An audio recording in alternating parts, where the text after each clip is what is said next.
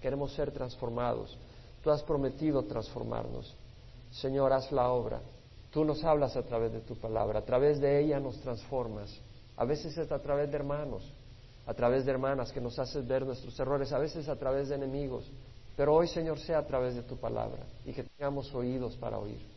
Toca nuestras vidas, cámbianos. Sé glorificado, Padre, en nombre de Cristo Jesús. Amén. ¿Se pueden sentar, hermanos? Estamos estudiando el libro de Zacarías y ahora nos toca el capítulo 9. Y de nuevo, yo digo, ¿por qué sigo dando el trasfondo de Zacarías? Y por algún motivo me llama mucho la atención de continuar dando el trasfondo del libro de Zacarías. Y es que creo que tiene un aspecto tremendo. Zacarías es un profeta que anima al pueblo manos a la obra que anima al pueblo a no quedarse sentado, sino a construir el templo. Y creo de que ese es un ánimo que necesitamos en la iglesia, no solamente ser oidores, sino hacedores de la palabra. No solamente recibir, pero preocuparnos por el resto del cuerpo de Cristo, por nuestros hermanos dentro de la iglesia, por aquellas personas que nos visitan por primera vez, por aquellos que nos han visitado dos, tres, cuatro meses. Llamarles, visitarles, animarles. Eso es lo que Dios quiere.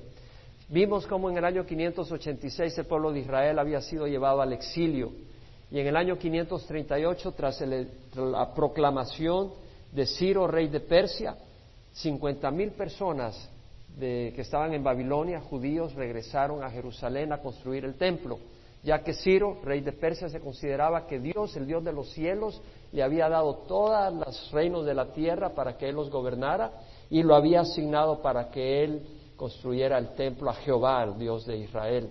Sabemos de que regresaron en el año 538 y en el séptimo mes pusieron el altar para ofrecer sacrificios y en el segundo año de su regreso, eso es decir, en el año 536 antes de Cristo, ellos pusieron la fundación del templo. Después de poner la fundación del templo, los enemigos que estaban en alrededor quisieron paralizar la obra y dijeron, nos vamos a unir a ustedes. Y ellos les dijeron, no, ustedes no tienen por qué unirse a nosotros. Entonces quisieron atemorizarlos y desanimarlos y fueron exitosos y lograron desanimarlos y pararon la obra del templo. De manera que en el año 520 antes de Cristo, en el año segundo de Darío, rey de Persia, el Señor mandó a Geo como profeta y el profeta le dice, ustedes dicen, no es tiempo para edificar la casa de Jehová, ¿acaso es tiempo para que ustedes vivan en sus mansiones, en sus casas artesonadas, mientras la casa de Jehová está desolada? Consideren vuestros caminos, dice el Señor. Ustedes siembran mucho, recogen poco.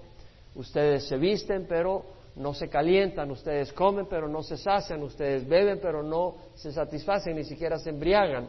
No que estaba animándolos a embriagarse, pues está diciendo no tenían suficiente. Ustedes reciben salario, pero lo reciben en, en bolsa rota, o sea que no les alcanza. Consideren vuestros caminos, vayan al monte, recojan madera y empiecen a construir el templo. El Señor los exhorta en el primer día del sexto mes del segundo año de Darío, en el año 536. Y luego vemos, después de esta exhortación, en el día 24 del sexto mes, el pueblo de Israel pone las manos a la obra y continúa la obra del templo. Entonces, en el séptimo mes, vuelve a usar a Geo el Señor para decirles, esforzados, sigan adelante con la construcción, que yo estoy con ustedes.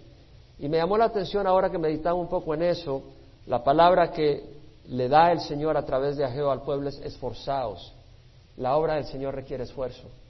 A veces estás cansado, pero tienes que seguir adelante. Requiere un esfuerzo, no siempre es fácil.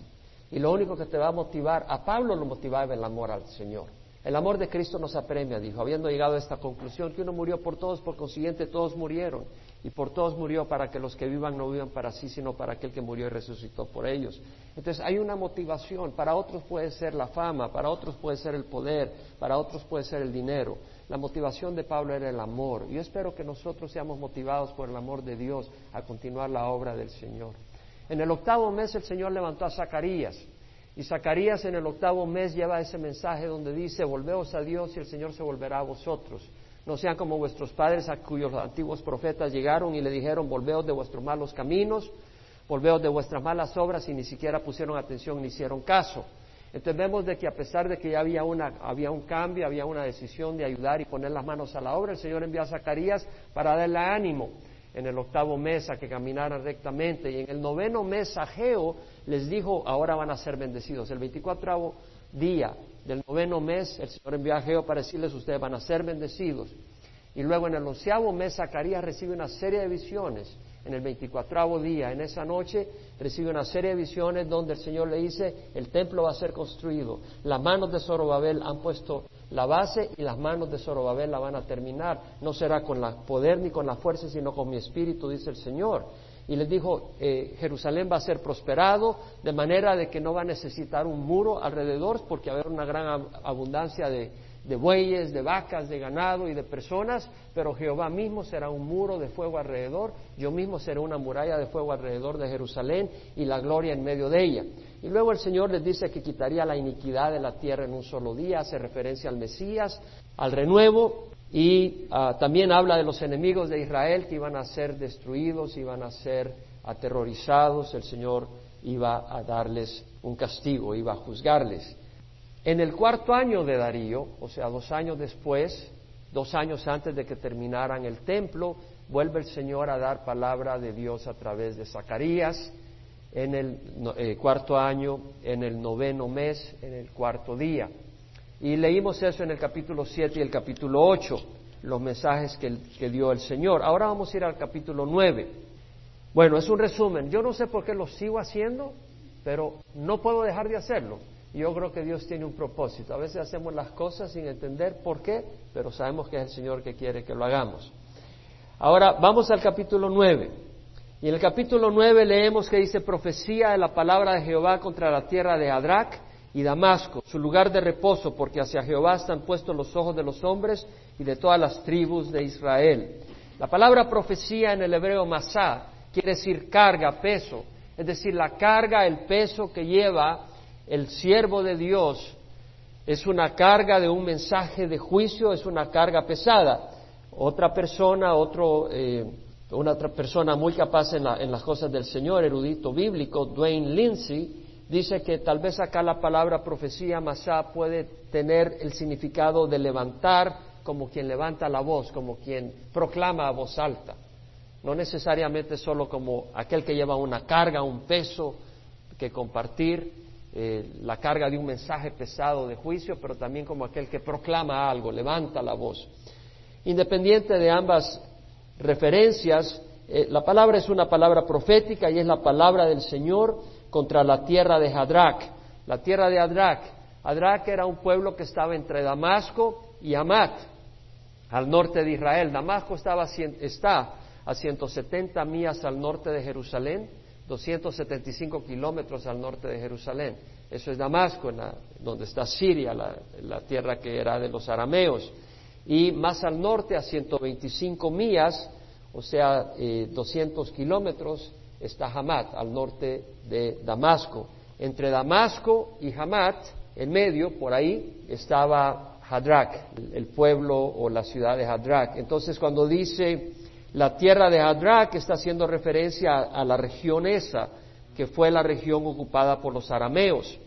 Entonces aquí, aquí, está la palabra del Señor contra esa tierra, contra los arameos. Los arameos hacían incursiones frecuentemente contra las aldeas y los pueblos que estaban al norte de Israel los saqueaban, se llevaban a las mujeres cautivas, eh, mataban, se llevaban los granos, el, trigo, la cebada, hacían destrucción, eran enemigos perennes de Israel, hasta que fueron destruidos por Asiria en el año 732 antes de Cristo, pero habían sido enemigos de Israel y acá viene el Señor con una profecía contra ellos, contra la tierra de Adrac y Damasco. Damasco era la capital de Siria de los arameos.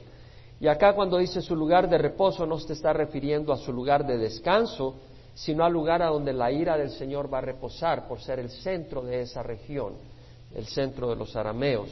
De hecho, la traducción de la New International Version nos ayuda a entenderlo bien, donde dice, The word of the Lord is against the land of Hadrach and will rest upon Damasco. Y will rest upon Damasco. O sea, va a descansar sobre Damasco el juicio de la palabra del Señor. Luego dice, y también Hamat, ya vimos que Hamat está al norte, 125 millas, 200 kilómetros al norte de Damasco, que linda con ella. Entonces, la profecía es primero contra los arameos, que está al norte, luego va a ir contra los fenicios, contra Tiro y Sidón, que es donde está la zona del Líbano hoy en día en la costa mediterránea, Y dice, y Tiro y Sidón, aunque sean muy sabias, Tiro se ha edificado una fortaleza y ha amontonado plata como polvo y oro como barro de las calles. Y aquí el Señor la despojará, arrojará al mar su riqueza y ella será consumida por el fuego. Entonces vemos de que estas ciudades, Tiro y Sidón, eran ciudades muy sabias, pero la sabiduría del hombre no puede contra la sabiduría de Dios. Cuando nosotros andamos haciendo nuestras cosas, cuando nosotros estamos actuando de una manera que no le agrada a Dios, no nos vamos a salir con la nuestra. Realmente Dios va a juzgar. Y si somos sus hijos, Él nos va a disciplinar porque nos ama. En nuestra sabiduría, nuestra astucia, debemos de buscar mejor la sabiduría y la astucia de Dios, que es lo mejor, no nuestra propia sabiduría.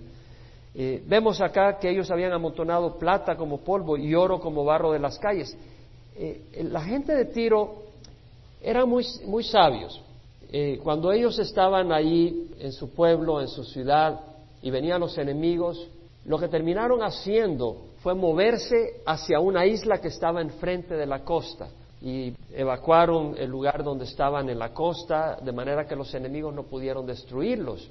Su sabiduría creían de que ellos eran impenetrables, pero Dios envió a Alejandro Magno y los destruyó. ¿Qué es lo que hizo Alejandro Magno? Agarró todos los despojos que habían dejado en la ciudad y los usó para hacer un camino que fuera de la costa a la isla. Y entonces invadieron y destruyeron a Tiro en su debido tiempo. Entonces vemos que la sabiduría del hombre no puede contra el juicio de Dios cuando uno está contra de Dios. Pero acá vemos pues el juicio contra Tiro, contra Sidón, el oro y la plata no le va a funcionar y, la misma cosa en este mundo. El oro y la plata no te va a proteger cuando te vayas a morir. Eh, cuando te vayas a morir te vas, vas a ser juzgado por Dios y el oro y la plata no te va a servir. El oro y la plata no te puede servir contra una enfermedad si Dios dice no hay cura. El oro y la plata no puede servir contra muchas cosas. Te puede comprar algunas cosas, pero no te puede comprar lo que necesitas realmente. Vemos acá que luego va hacia el juicio contra los filisteos. Dice, Ascalón lo verá y temerá. Esta era una de las ciudades que está en la zona de Judá al sur. También Gaza, una de las ciudades principales de los filisteos, y se retorcerá con gran dolor. Los filisteos eran enemigos acérrimos de Israel. ¿Se acuerdan de Goliat? Era uno de los filisteos. Quitaré la sangre de su boca y sus abominaciones de entre sus dientes. Está hablando de la idolatría. Ellos comían eh, carne sacrificada a los ídolos. Eso es una abominación para el Señor, porque si bien los filisteos tenían otros dioses, solo hay un Dios verdadero y lo que hacen es una abominación. Entonces vemos acá que dice, quitaré sus abominaciones de entre sus dientes, entonces él será también un remanente para nuestro Dios, será como una tribu en Judá. Bueno, el área que ocupó Filistia, o los filisteos, es área que le pertenece a Judá, y cuando el Señor venga a reinar en el milenio, esa área le pertenecerá a Israel. Y Ecrón será como el Jebuseo. Y yo acamparé junto a mi casa como un guardián para que nadie vaya ni venga. Interesante, está hablando de un juicio. Está hablando de un juicio contra la tierra de Hadrach, está hablando de un juicio contra Damasco, está hablando de un juicio contra Amat, está hablando un juicio contra los, las naciones fenicias, Tiro, Sidón, está hablando un juicio en el sur contra Ascalón y las demás ciudades, Gaza, Ecrón, y eh, no menciona Gat, pero menciona Asdod, cuatro de las cinco ciudades principales de los filisteos. Sin embargo, no menciona un juicio contra Israel. Y es interesante porque el orden en que está dando el juicio el Señor en el capítulo 9, versículo 1 al 7, es el mismo orden que siguió Alejandro Magno cuando conquistó a Persia en el año 333. Después fue con su ejército de 50 mil hombres avanzando por esa misma ruta. Y es algo increíble. Y cuando llegó a Gaza la sitió por dos meses y después de sitiarla por dos meses y tomarla, iba dirigido hacia Jerusalén para destruirla. Y sin embargo no la tocó. Y la palabra del Señor dice que no la iba a tocar. Dice, yo acamparé junto a mi casa, mi casa es el templo. Porque esto ocurre mucho después, unos ciento y pico de años después de la profecía.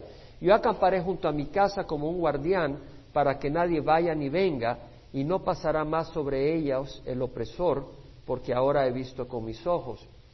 Es interesante, cuando Alejandro Magno iba a ir hacia Jerusalén, el sumo sacerdote, según Flavio Un historiador judío, tuvo un sueño. Y en ese sueño Dios le dijo, ve y dile a la gente que se vista de ropa blanca y salga una comitiva del sumo sacerdote, tú como sumo sacerdote, junto con los demás sacerdotes, con sus vestidos sagrados, sus túnicas sagradas, y reciban a los invasores. Entonces el día siguiente, cuando entró Alejandro Magno con su ejército, iba a entrar para destruirlos, va saliendo el sumo sacerdote con los demás sacerdotes en sus ropas consagradas y va saliendo un pueblo con vestidos blancos y Alejandro Magno se quedó mudo y dice, ¿qué es esto? Y el, sumo sacerdote le presenta las ah, profecías que Daniel había escrito sobre Alejandro Magno y terminó ofreciendo sacrificios en el templo a Jehová, Alejandro Magno, y no destruyó la ciudad. Increíble, pero lo que Dios dice se cumple. Cielos y tierra pasarán, dice el Señor, pero mis palabras no pasarán. En el capítulo 9, versículo 9, tenemos ya la profecía, después de Alejandro Magno, tenemos la profecía de la entrada de Jesucristo. Y vemos en el versículo 9 que dice, regocíjate sobremanera, hija de Sión, da voces de júbilo, hija de Jerusalén, he aquí tu rey viene a ti, justo y dotado de salvación, humilde, montado en un asno, en un pollino, hijo de asna regocíjate sobremanera. Es interesante las palabras que usa el profeta. Dice, regocíjate sobremanera, grandemente, porque Jesús viene. Yo tengo deseos de ver al Señor. Yo tengo muchos deseos de ver al Señor. Realmente es mi deseo. Muchas veces le digo al Señor, Señor, me tienes en este camino de fe y yo lo entiendo, pero yo te quiero abrazar, yo te quiero ver, yo te quiero tocar, yo te quiero ver pronto. ¿Por qué? Porque mi vida la estoy dedicando a Él y mi vida es para Él y, deseo verle, deseo estar con Él. Estoy espiritualmente con Él, pero lo quiero ver, quiero que venga. Ese es mi deseo. Ese es el deseo que debemos de tener todos. Y va a haber gozo. Aquellos que están sin el Señor tienen temor cuando saben de que el Señor va a venir. No, déjame hacer estas fechorías un tiempito más. Pero no, no, no, no es así la cosa. Ahora, es interesante, si tú te das cuenta en Zacarías 2.5, el Señor ha hablado de la venida de Dios. Y en Zacarías 2.5 dice, yo seré para ella, declara Jehová, una muralla de fuego en derredor y gloria seré en medio de ella. Es decir, Jehová será gloria en medio de Jerusalén. Él iba a estar en medio de Jerusalén. Es lo que dice. Ahora alguien puede decir, bueno, está hablando en forma simbólica, que Él va a estar apoyando Jerusalén. No, no está hablando en forma simbólica. Vete a Zacarías capítulo 2, versículo 10, donde usa la terminología que está usando en Zacarías 9.9. Eh, en Zacarías 2.10 dice, canta de júbilo y alégrate. Está hablando de júbilo, y de alegría. Oh hija de Sión. Hija de Sión quiere decir pueblo que habita en Sión. Porque aquí vengo y habitaré en medio de ti, declara Jehová. Jehová está diciendo, voy a habitar en medio de Jerusalén. Ahora, si eso no fuera suficiente, Zacarías 8.3, vuelve a decir el Señor, así dice Jehová, volveré a Sión y en medio de Jerusalén moraré. Y Jerusalén se llamará ciudad de la verdad y el monte de Jehová de los ejércitos monte de santidad. Entonces sabemos de que ahora Jerusalén no es la ciudad de la verdad y el monte no es monte de santidad. Hay una gran maldad en Jerusalén. De hecho, Tel Aviv es la capital de los homosexuales en el mundo. Hay un, hay un desorden, hay una inmoralidad, hay un ateísmo, pero cuando el Señor venga en el milenio, esa va a ser una ciudad de la verdad y, y Jerusalén va a ser monte de santidad. Pero vemos la referencia a la venida de Dios y es Jehová el que está hablando. ¿Por qué menciono esto? Porque el versículo 9 habla de él mismo. Dice, regocíjate sobremanera, el mismo, la misma terminología. Da voces de júbilo, hija de Jerusalén. He aquí tu rey viene, justo y dotado de salvación. Ahora mira el, el término que usa, humilde montado en un asno, en un pollino, hijo de asna. Está haciendo una referencia literal de que va a entrar el rey en un asno, en una hija de asno, en un pollino, humilde. Entonces aquí estamos viendo una referencia que se cumple muchos años después con la entrada de Jesucristo en Jerusalén. Y eso lo podemos leer en Mateo 21. Y eso siempre meditamos en ello en el Domingo de Palmas, Domingo de Ramos, Mateo capítulo 21, leemos el cumplimiento de esa profecía. Esta profecía que da Zacarías fue escrita ahí por el año 518 y Jesús entró a Jerusalén ahí por el año 32. O sea que estamos hablando 550 años antes de que ocurriera. El profeta profetiza con precisión la entrada de Jesús a Jerusalén. Dice, cuando se acercaron a Jerusalén y llegaron a Betfagé junto al monte de los olivos, Jesús envió a los discípulos diciéndolos, id a la aldea que está enfrente de vosotros y enseguida encontraréis un asna atada y un pollino con ella. Desatadla y traédmelos. Y si alguien os dice algo, decidle el Señor lo necesita y enseguida los enviará. Esto sucedió para que se cumpliera lo dicho por medio del profeta cuando dijo, decida la hija de Sión, mira, tu rey viene a ti, humilde y montado en un asna, en un pollino, hijo de bestia de carga, para que se cumpla.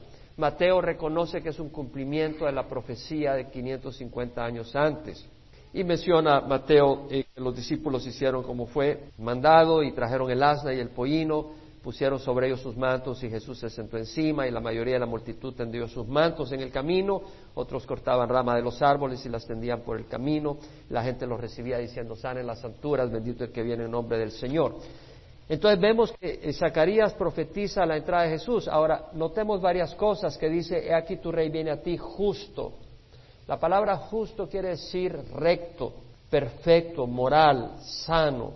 Cuando Jesús después de ser tentado en el desierto 40 días y 40 noches, regresa donde Juan Bautista estaba bautizando y Jesús viene hacia él, Jesús ya había sido bautizado, había sido tentado en el desierto, Juan Bautista lo voltea a ver y dice, he aquí el Cordero de Dios que quita el pecado del mundo. Un cordero en la tradición bíblica del Antiguo Testamento que iba a ser sacrificado no podía tener mancha, no podía tener defecto, tenía que ser perfecto para ser sacrificado. Entonces el Señor Jesús es el Cordero sin mancha, sin imperfección, sin impureza, sin malos pensamientos, sin egoísmo, sin odio, sin amargura, sin resentimiento, pero con amor. Por eso Él es justo. Pedro dijo, capítulo 1 de la primera epístola de Pedro, versículo 18 al 19, dice, no fuiste redimidos de vuestra manera anterior de vivir, heredada de vuestros padres, con cosas perecederas como oro y plata sino con sangre preciosa como de cordero sin tacha y sin mancha, la sangre de Jesucristo. Entonces vemos de que Pedro reconoce que Jesús era un cordero sin tacha y sin mancha, la sangre de Cristo. Entonces viene justo, recto, puro, no como Alejandro Magno, lleno de maldad. Alejandro Magno a los 18 años empezó a pelear en el ejército de su padre Felipe, rey de Macedonia. A los 20 años fue rey, a los 32 años había conquistado el mundo increíble, con una violencia, con una eh, ingratitud y brutalidad tremenda. Así entró Alejandro Magno, donde entraba la gente temía, pero acá vemos al Rey de Reyes, al Señor de Señores, entrando humildemente, eh, recto, puro, limpio y dotado de salvación. ¿Cómo dotaba de salvación?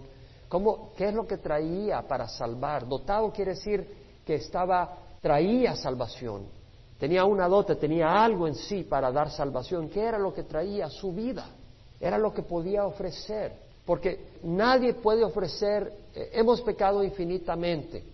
Ya lo he mencionado, si tenemos un cuadro que vale un millón de dólares y tú agarras un bote de tinta y se lo tiras al cuadro, eh, tienes que pagar un millón de dólares, mi amigo, eso es lo que has dañado. Y Dios vale más que un millón de dólares y cuando nosotros le hemos desobedecido, hemos insultado infinitamente a Dios. Y el costo es infinito, el castigo y la pena es infinita. Y el único que puede pagar un el único que tiene valor infinito es Jesús. Porque nosotros tenemos el corazón contaminado de pecado, de egoísmo. Entonces nuestra vida es como ofrecer un pedazo de carne podrida a alguien. Entonces el único que podía ofrecer un, un bistec a su, a su invitado, el único que podía ofrecer algo aceptable era Jesús al ofrecer su vida por nosotros. El único que podía pagar por nuestra deuda. Entonces vemos que acá dice justo, recto, dotado de salvación, humilde, viene en humildad, eh, no, no para destruir a sus enemigos, sino para morir por sus enemigos. Nadie de nosotros piensa así, aparte del Espíritu Santo que nos ayude. Sufrir por los enemigos. Jesús dijo, perdónalos porque no saben lo que hacen. Solo Jesús. Nosotros éramos enemigos por el pecado. Dios mandó al Espíritu Santo a tocar nuestros corazones, a tocar a nuestras puertas para que buscáramos a Dios. Porque como dice la palabra, no hay, no hay justo, no hay ninguno, no hay quien busque a Dios. Entonces el Señor manda a su Espíritu para tocar a nuestros corazones. Trabaja en circunstancias para que digamos, Señor, yo te es lo que pasa y tengamos ese encuentro con Dios. Ahora, Daniel había profetizado esta entrada perfectamente. En Daniel capítulo 9, versículo 21 al 25, tenemos la profecía de Daniel allá por el año 539 antes de Cristo. Por ese tiempo Daniel sabe la profecía de Jeremías, que el pueblo iba a estar bajo la opresión del imperio de Babilonia por 70 años. Jeremías había profetizado eso. Entonces Daniel viene y busca al Señor en ayuno y en oración y dice, Señor, ahora es tiempo, levanta el templo, haz algo. Daniel clama y, eso lo puedes leer en el capítulo 9 de Daniel. Y, y se le aparece el ángel Gabriel y el ángel Gabriel le trae noticia y dice el versículo 21, estaba yo hablando en oración. Hermanos, la oración es una serie de repetición de frases sin sentido es hablar con Dios. Es decirle, papá, mira mi situación, mira cómo me siento, o mira mi maldad. ¿Sabes que a Dios le agrada cuando tú le dices, mira mi área débil donde estoy fallando? A Dios le agrada que tú lo reconozcas porque tú no puedes superarlo. Dios puede ayudarte a superarlo. Al corazón contrito y humillado no lo despreciará, dice Dios. Entonces vemos acá que dice, estaba yo hablando en oración cuando Gabriel, el hombre a quien había visto en la visión al principio, se me acercó estando yo muy cansado como a la hora de la ofrenda de la tarde, me instruyó, habló conmigo y dijo, Daniel, he salido ahora para darte sabiduría y entendimiento. Al principio de tu súplica se le dio la orden y he venido para explicártela porque eres muy estimado. Ponga atención a la orden y entiende la visión. Entonces acá recibe una visión y una orden donde dice el Señor, setenta semanas, la palabra semana es siete entonces no son semanas de días, son siete y son de años. Dice, setenta siete han sido decretadas sobre tu pueblo y sobre tu ciudad santa para poner fin a la transgresión. La transgresión es la desobediencia voluntaria contra la ley conocida y expresa de Dios, una violación a propósito, no accidental. Para terminar con el pecado, el pecado es la incapacidad que tenemos nosotros de cumplir el estándar de Dios por nuestra naturaleza pecadora, aunque queramos. Nos levantamos con el propósito de ser amables, de ser buenos, pero no logramos ser lo suficientemente buenos y amables, pues tenemos una naturaleza pecadora. La transgresión es cuando alguien dice, Dios dice tal, pero yo voy a hacer de otra manera. Esa es la transgresión. Y la iniquidad es la naturaleza inicua, malvada que hay en nosotros. Entonces dice la, la profecía, se han decretado 77 sobre tu pueblo, sobre tu santa ciudad, es decir, sobre Jerusalén, para poner fin a la transgresión, terminar con el pecado, expiar la iniquidad, para traer justicia eterna y para sellar la visión y la profecía y ungir el lugar santísimo, es decir, ungir el santo templo de Dios y acabar con el pecado. Ahora, todo eso va a ocurrir en 490 años, son años de 360 días, pero eso no ocurre inmediatamente. Vamos a leer que dice, has de saber y entender que desde la salida del orden para restaurar y reconstruir a Jerusalén hasta el Mesías príncipe habrán siete semanas y sesenta y dos semanas. Entonces está hablando que esas setenta semanas empiezan a, contarse a partir de la orden para construir Jerusalén. ¿Cuándo se dio esa orden? Esa orden es la orden que dio el rey Artaxerxes de Persia en el año 444 antes de Cristo, cuando Nehemías que era copero del rey, eh, va muy triste ante el rey y el rey le dice, bueno, ¿por qué estás triste? En ese tiempo, si tú estabas triste cuando servías el vino al rey, te mataban. Pero Nehemías recibió gracia al Señor y, y Nehemías le clama al Señor y dice, ayúdame. Y le contesta al rey, le dice, ¿cómo voy a estar feliz si los sepulcros de mi padre están abandonados y la ciudad está en ruinas? Entonces, ¿qué quieres? Le dice el rey. Entonces eh, Nehemías le dice, déjame ir y reconstruir la ciudad y reconstruir la muralla y poner las puertas de la ciudad. Y el rey le dice, puedes ir. Y le dice, dame cartas para que me dejen pasar hasta Jerusalén y dame también eh, permiso para sacar madera del bosque y poder construir las puertas y los cimientos, etcétera. Entonces eso lo puedes ver en Nehemías capítulo 2 versículo 1 al 8. No lo vamos a cubrir por razón de tiempo, pero puedes ir ahí. Entonces, eso ocurre en el año 444, algunos piensan en el año 445 antes de Cristo. A partir de ese edicto, está hablando de 69 semanas y luego dice, después de las 62 semanas, o sea, 7 y 62, son 69 semanas, será muerto. El Mesías, está hablando del Mesías. Versículo 26 habla del Mesías, el ungido, el que vendría. Y luego dice, será muerto. La palabra muerto en el hebreo es cortado. Interesante, porque es la misma palabra que se usa para cortar en los pactos del Antiguo Testamento. Y el Señor eh, fue masacrado eh, como parte del pacto, del nuevo pacto del que vamos a celebrar más tarde, que vamos a ahorrar más tarde. El pacto de sangre, donde Jesús derramó su sangre para que nosotros podamos recibir perdón. Y dice, el pueblo del príncipe que ha de venir destruirá la ciudad y el santuario. El pueblo que ha de venir, el pueblo del príncipe que ha de venir. ¿Quién fue el pueblo que destruyó la ciudad de Jerusalén? Fue Roma. El príncipe que ha de venir es el anticristo que vendrá muy pronto, pues todas las señas están indicando. Y luego dice, su fin vendrá con inundación. El versículo 27 dice, y él hará un pacto firme con muchos por una semana. Entonces, después de las 69 semanas, después del arrebatamiento de Jesús, no en el arrebatamiento en el sentido de, eh, como en el caso de Elías, sino de que es muerto y luego resucita y luego sube al cielo. Después de eso hay un periodo que es el periodo de la iglesia. Nosotros estamos en ese periodo. Y cuando el Señor arrebate a su iglesia, entonces viene la última semana, los siete años de tribulación, que son años terribles. Dice, hará un pacto firme con muchos por una semana, son siete años el pacto, pero a la mitad de la semana, a la mitad de los siete años, pondrá fin al sacrificio y a la ofrenda de cereal, el anticristo. Profanará el templo y se declarará a Dios. Pero, dice, vendrá el desolador hasta que una destrucción completa, la que está decretada, sea derramada sobre el desolador. Entonces, las 69 semanas nos ayuda a calcular la fecha. Eh, son 69 semanas de años, entonces son 69 veces 7.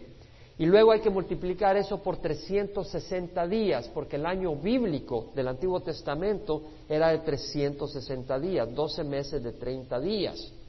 Si multiplica los 360 días por las 69 veces 7 y luego le quita los años bisiestos, cada cuatro años es un año bisiesto.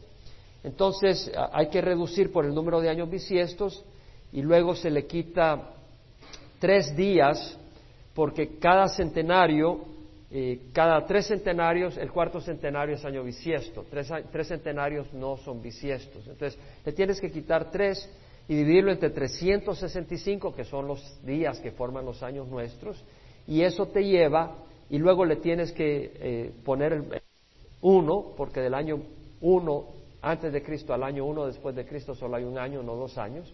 Entonces, cuando haces el cálculo, te lleva al año 33 después de Cristo, que es cuando el Señor entró eh, a Jerusalén. Ahora, algunas personas dicen, no, no fue en el año 444, hay otras referencias que dicen de que fue en el año 445 la proclamación de Artaxerxes. Si fuera ese caso, entonces terminaríamos en el año 445 antes de Cristo, en el año 32 antes de Cristo. Bueno, yo no tengo en mis manos todos los datos históricos para saber si fue en el 444 o 445 o si fue exactamente el año 32 o en el año 33 que entró Jesucristo, pero les hago saber que viendo varias referencias, algunos dicen el 32 y otros 33. Independiente de la referencia, sé que el Señor no falló y que en los días exactos el Señor entró como lo había profetizado. Y no solo eso, independiente de la referencia, si hubieran sido 68 semanas, eso nos lleva al año 25 después de Cristo. Sabemos que en el año 25 después de Cristo Jesucristo no entró a Jerusalén. Eso fue mucho antes. Y si ponemos 70 semanas, eso hubiera sido en el año 39 después de Cristo. En el año 39 después de Cristo Jesús ya había muerto y había subido a los cielos. Entonces sabemos de que efectivamente fueron en las 69 semanas. Y yo estoy seguro que fue al día exacto, porque cuando habla de la tribulación, en la semana de la tribulación, que son siete años, hace referencia exacta a los días del Señor en el libro de Apocalipsis, al número de días exactos. Entonces yo sé que la profecía se cumplió. Ahora, cuando vamos más adelante al versículo 10, habla ya no habla de esa entrada a Jerusalén el Mesías, pero ya hace referencia al milenio, porque dice destruiré, y tienes que entender que en la profecía bíblica muchas veces Dios a través de los profetas se salta de un punto a otro momento en la escala del tiempo. Y dice, destruiré el carro de Efraín, y el, es decir, el carro de Efraín, es decir, los carros de guerra, y el caballo de Jerusalén, y el arco de guerra será destruido. Lo que está diciendo es que ya no va a haber necesidad de guerra. Hermanos, vemos las crisis que hay en Medio Oriente, vemos la crisis en Egipto, vemos las crisis en Venezuela, el odio de presidentes, de pueblos, de naciones, el odio de los musulmanes extremistas. Realmente este mundo no es un lugar tranquilo. Cuando el Señor venga, Él va a tener un mundo tranquilo. Va a haber un milenio donde va a haber tranquilidad. Y dice, Él hablará paz a las naciones y su dominio será de mar y mar y desde el río hasta los confines de la tierra. Isaías había profetizado sobre ese Mesías. Él dijo en Isaías capítulo 9, versículo 6, un niño nos ha nacido, un hijo nos ha sido dado y la soberanía reposará sobre sus hombros. Y se llamará su nombre admirable consejero, Dios poderoso, Padre eterno, príncipe de paz. Entonces es Dios, es eterno y es un príncipe de paz. Y cuando Él venga a reinar, va a reinar con paz. Dice la palabra del Señor que el aumento de su, de su soberanía y de la paz no tendrá fin sobre el trono de David y sobre su reino. Eh, lo sostendrá con el derecho y la justicia. La gloria de Jehová de los ejércitos hará esto. Entonces vemos de que Él sostendrá su trono con el derecho y con la justicia. Y la abundancia de la paz y de su soberanía, soberanía no tendrá fin. Vemos pues que hace referencia al Mesías. Isaías capítulo 2 hace referencia también a que iba a haber tranquilidad. Cuando Él venga a reinar, va a ser un reino de paz. Isaías 2, lo que vio Isaías, hijo de Amós, concerniente a Judá y Jerusalén. Acontecerá en los postreros días que el monte de la casa de Jehová será establecido como cabeza de los montes. Se alzará sobre los collados y confluirán a él todas las naciones. Vendrán muchos pueblos y dirán, venid, subamos al monte de Jehová, a la casa del Dios de Jacob, porque no, para que nos enseñe acerca de sus caminos. Los pueblos van a buscar en la dirección de Dios, muy distinto ahora, que no quieren saber nada del Dios de la Biblia. Porque de Sión saldrá la ley y de Jerusalén las palabras de Jehová. Juzgará entre las naciones y hará decisiones por muchos pueblos. Forjarán sus espadas en rejas de arado y sus lanzas en podaderas. No alzará espada nación contra nación ni se adestrarán más para la guerra. Está hablando de que no va a haber ejércitos. No van a haber ejércitos cuando venga el Señor en el milenio. Las naciones no tendrán ejércitos, el Señor va a reinar y no se va a permitir la injusticia y nosotros vamos a reinar con Él. Ahora mira lo que dice. El versículo 11 dice, y en cuanto a ti, por la sangre de mi pacto contigo he librado a tus cautivos de la cisterna en la que no hay agua. Volved a la fortaleza, oh cautivos de la esperanza. Hoy mismo anuncio que el doble te restituiré. estos son versículos muy hermosos. No lo pierdas de vista. Está haciendo referencia al Mesías, ¿verdad? Y luego se pasa al milenio. Pero el tema es el mismo, el Mesías. El Mesías que entra por nuestra salvación y el Mesías que va a reinar en el milenio y que va a haber paz. Es el Mesías, el centro de toda la escritura es el Mesías Jesucristo. Y hace referencia al Mesías de otra manera acá cuando dice, volved a la fortaleza, lugar amurallado. ¿Quién es nuestra fortaleza? Es Jesucristo. Él es nuestra roca. Pedro dijo eso. La piedra que desecharon los constructores, esta en la piedra angular se ha convertido. Él es la roca donde está fundada la iglesia. Entonces dice, volved a la fortaleza, oh cautivos de la esperanza, hoy mismo anuncio que el doble te restituiré. Le está hablando a gente que ha ido al exilio. El pueblo de Israel al al final de la tribulación va a venir a Jerusalén y van a ser bendecidos como nunca antes. ¿Qué es lo que está queriendo decir? Que la gloria del templo futuro es mayor que la gloria del templo al principio. Quiere decir que la bendición de un pueblo arrepentido es mayor de la que la que, la que iban a tener antes de haber pecado. ¿Te das cuenta? O sea, es decir, Dios promete que cuando nosotros nos arrepintamos, Él nos va a bendecir grandemente. En Isaías lo dice, en Isaías 1.18, venid ahora y razonemos, dice Jehová, aunque vuestros pecados sean como la grana, como la nieve, serán emblaquecidos, aunque sean rojos como el carmesí, como la blanca lana quedarán.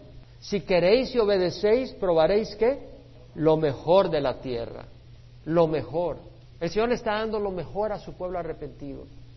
Cuando nosotros nos arrepentimos, el Señor nos dice, no, pero tú pecaste antes, yo te voy a tener ahí en una esquina. No. Mira cómo trató el Padre al Hijo pródigo. Cuando el Hijo pródigo regresó, le, dejó, le dio lo mejor que pudo darle hizo un gran festín. Ese es el Señor al que servimos. Cuando nosotros venimos con corazones arrepentidos, de corazón, porque de labios de nada sirve. Cuando venimos con corazones arrepentidos, Él nos da lo mejor de la tierra, hermanos. No estoy hablando del Evangelio de prosperidad, porque eso es un alimento de la codicia y de la avaricia. ¿Verdad? Porque el Señor no necesariamente nos va a bendecir económicamente. Sí promete satisfacer nuestras necesidades, pero no necesariamente nuestros caprichos y lujos. Y además Él está mirando nuestra existencia eterna. Y a veces puede permitir que sus siervos sufran en este mundo. Lo permitió con su Hijo Jesucristo. Lo permitió con los apóstoles. Ellos andaban desprovistos de un lado para el otro. Porque la mirada está en la ciudad cuyo fundador es Dios, que no tiene fundación hecha por manos de hombres. Tenemos que entender esa diferencia. Ahora, vemos que dice, entesaré a Judá como mi arco y cargaré el arco con Efraín. Incitaré a tus hijos, Osión, contra tu hijo, oh Grecia, y te haré como espada de guerrero. Aquí hace una referencia contra Antíocos Epífanes. Antíocos Epífanes, cuando Alejandro Magno eh, murió, el reino fue dividido en cuatro regiones. Tengo acá mis apuntes cuando estudiamos Daniel.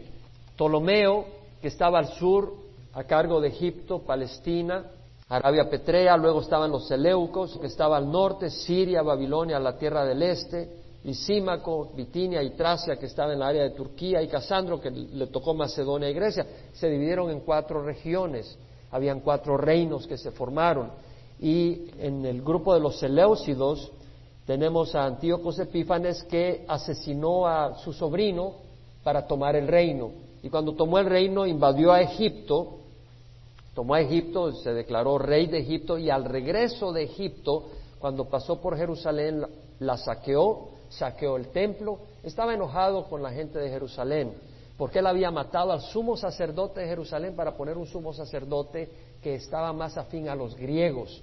Y luego a este sumo sacerdote, que era Jasón, fue reemplazado por otro sumo sacerdote que compró su puesto. Cuando se oyeron rumores de que habían matado a Antíocos Epífanes, este Jasón atacó a Jerusalén y cuando supo de los problemas eh, Antíocos Epífanes, que venía de haber sido declarado rey en Egipto, entró y saqueó a Jerusalén. Y en el año 168, antes de Cristo, asesinaron muchos hombres, eh, tomaron mujeres y niños esclavos, quemaron la ciudad y prohibieron a los judíos obedecer la ley de Moisés, eh, circuncidarse, y de hecho en el año 167 puso un altar en el templo de Jehová y sacrificó un cerdo. Era una abominación para los judíos. Entonces los macabeos, guiados por Judas Macabeo, hicieron una gran resistencia y en el año 163 entraron, liberaron la ciudad, restauraron el templo y los sacrificios. Entonces pudieron echar a estos griegos, por decir así, que habían desacrado el templo. Y esto lo, esto lo declara Zacarías en el versículo 13. Lo está declarando. Entesaré a Judá como mi arco y cargaré el arco con Efraín. Incitaré a tus hijos, Osión, contra tus hijos, oh Grecia. Está hablando, profetizando cómo Dios iba a usar a los judíos contra los griegos y te haré como espada de guerrero, es decir, le voy a dar triunfo. Ahora, esta referencia que se cumple en el año 163 también tiene una referencia más completa en los últimos días, cuando las naciones vienen contra Jerusalén. Y eso lo vamos a ver en Zacarías 12 y 14.